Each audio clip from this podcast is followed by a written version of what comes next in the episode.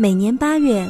来自欧洲各大顶尖乐团中的首席及其他重要席位的演奏家们，都会来到瑞士一个风景秀丽的小镇刘森。他们的到来有着一个共同的目标，那就是组成刘森音乐节管弦乐团。刘森音乐节的历史可以追溯到一九三八年，意大利指挥大师托斯卡尼尼为了摆脱日益猖獗的法西斯统治，在中立国瑞士的小镇刘森创办了刘森音乐节。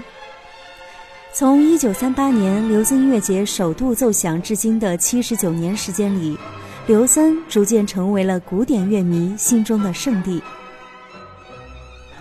二零零九年，刘森音乐节首度来到国家大剧院，阿巴多与刘森音乐节管弦乐团为北京观众上演了两场精彩的音乐会。时隔八年，音乐爱好者们的朝圣之旅也将开启新的旅程。十月十四到十五号。指挥大师里卡尔多·夏伊将率领刘森音乐节管弦乐团再度登台国家大剧院，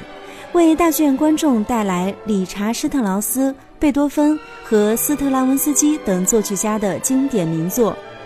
同时，这两场音乐会还将为2017年国家大剧院秋季纯粹古典系列音乐会揭开帷幕。今天的节目中，剧小院就带大家抢先来聆听即将在十月十四号演奏的经典作品——理查·施特劳斯《查拉图斯特拉如是说》。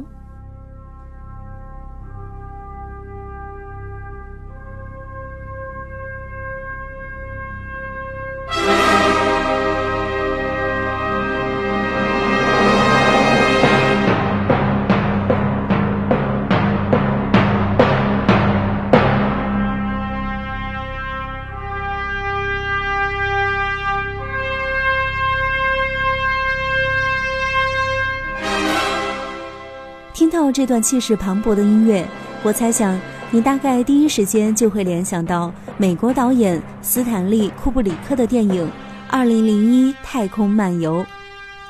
查拉图斯特拉如是说，在这部电影中可以说是堪称经典的一次寄存音乐运用，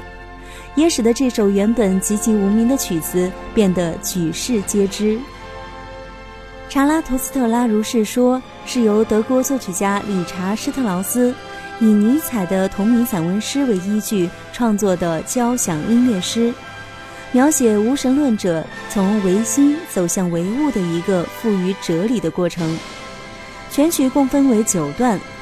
除了第一段《日出》的标题是理查·施特劳斯自己添加外，其余八段标题都是来自尼采的原著。